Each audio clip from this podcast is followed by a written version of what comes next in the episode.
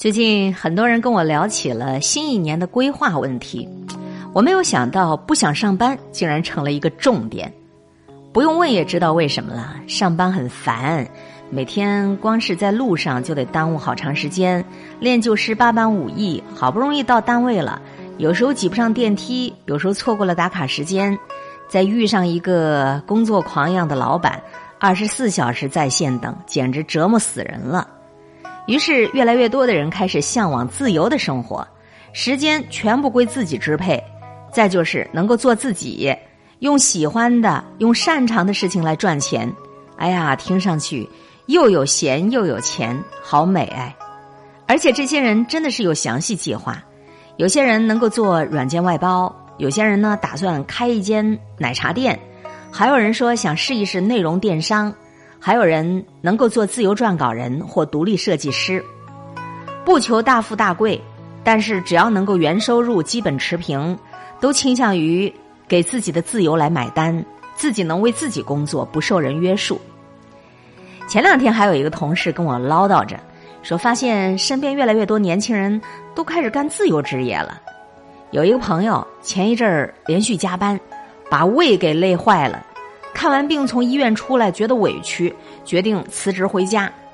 他分析了自己得病的原因，认定了就是前一阵工作太忙给闹的。吃饭不准时，外卖不健康，身边的同事里猪队友太多，老板的脾气也让人捉摸不透。他本身又是一个性子急，生气又伤胃。在他看来，低质量的合作还不如自个儿单干，省得给别人填坑，所以就打算回家寻找自由了。可是病假这几天一过，他就又跑回去上班了，因为对自己不放心啊。在他看来，假期就是对自由职业的一种预演。自己之前盘算着每天都能够省下四个小时的上下班通勤的时间，还能够自己做饭、健康养胃。但现实是，这个上下班通勤的时间是省下来了，其余的时间都荒废掉了，在家里完全没有效率。每天躺尸，眼睛一睁，一上午就过去了；眼睛一闭，夜里就过去了。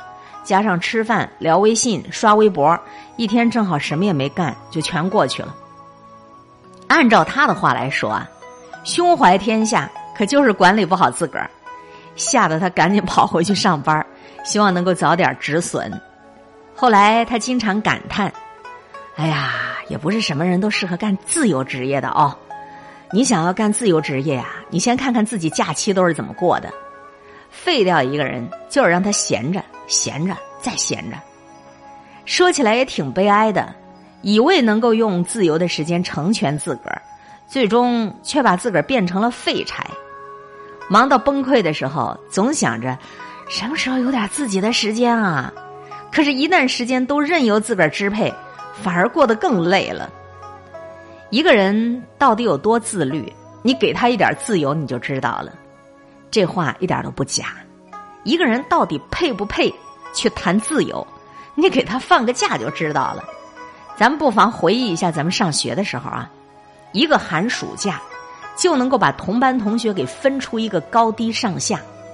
有些人吧，一放假一离开学校，学习这回事儿就搁一边了，不管不顾的玩。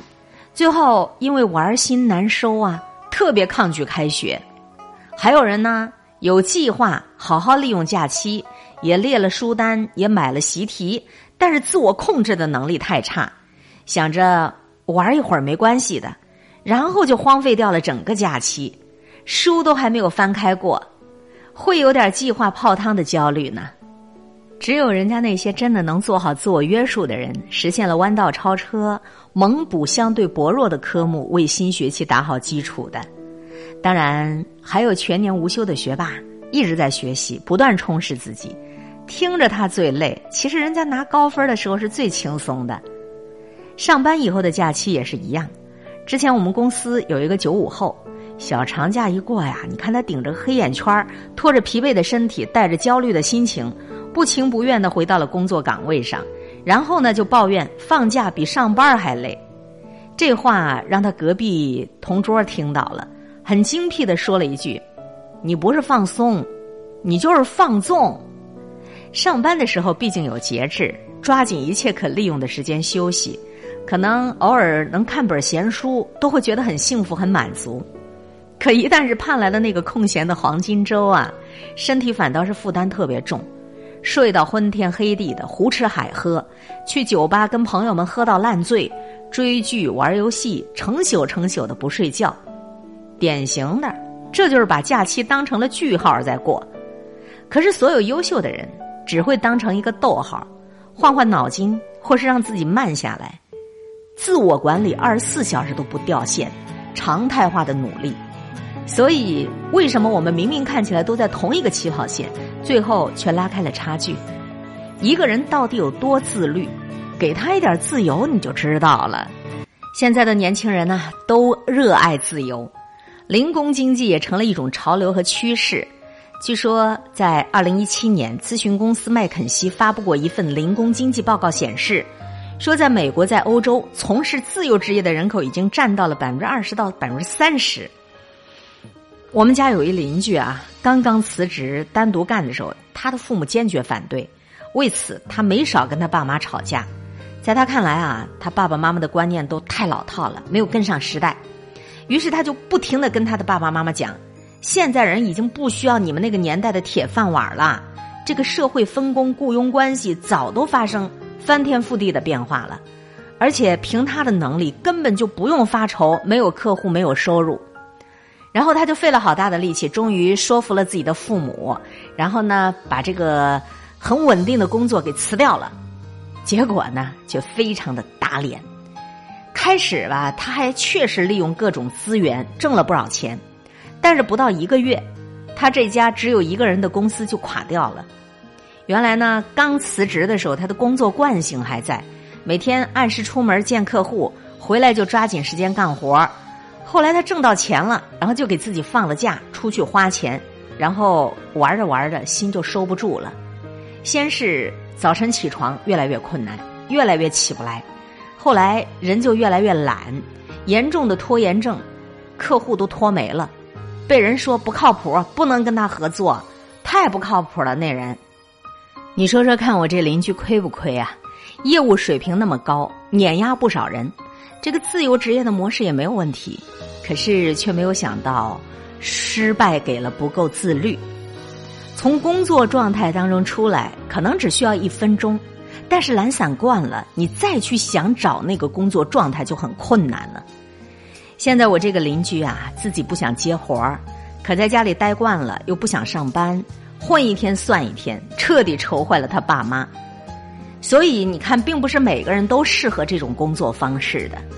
哈佛商业评论曾经刊载过一篇文章，讲的就是做自由职业之前一定要衡量的一些个问题。其中有很重要的一条就是，你先得要问一问自己，你有没有工作有纪律，你够不够努力？因为只有你善于自我激励，并且你非常敬业，客户才会选择你呀。就是说，即便是你自己给自己工作，你也要严守工作纪律，这样你才能够。把自己经营好的，而不是说你经常自己心疼自己，自己原谅自己，把自由职业当成逃避职场的幌子，终究就成了一个废柴。我们总是艳羡别人的自由和成功，却忽略了别人比平常人更多的付出。过去呢，总觉得单位管着你，上面有领导管着你，你烦死了。后来你才发现，没有人管你的时候，你会更烦。每天看上去时间空空，却挤不出时间努力修炼。生活作息一塌糊涂，大门都不想踏出一步。你别说提升自我了，扩展资源了，你可能连基本的生活都保证不了。所以有人鞭策，从来不是磨难，自生自灭才是对懒人最狠的报复。说到底啊，还是天道酬勤。需要付出了百分百的努力，你才可以看起来毫不费力。真正的自由都是很贵的，咱们得先问问自个儿，配不配。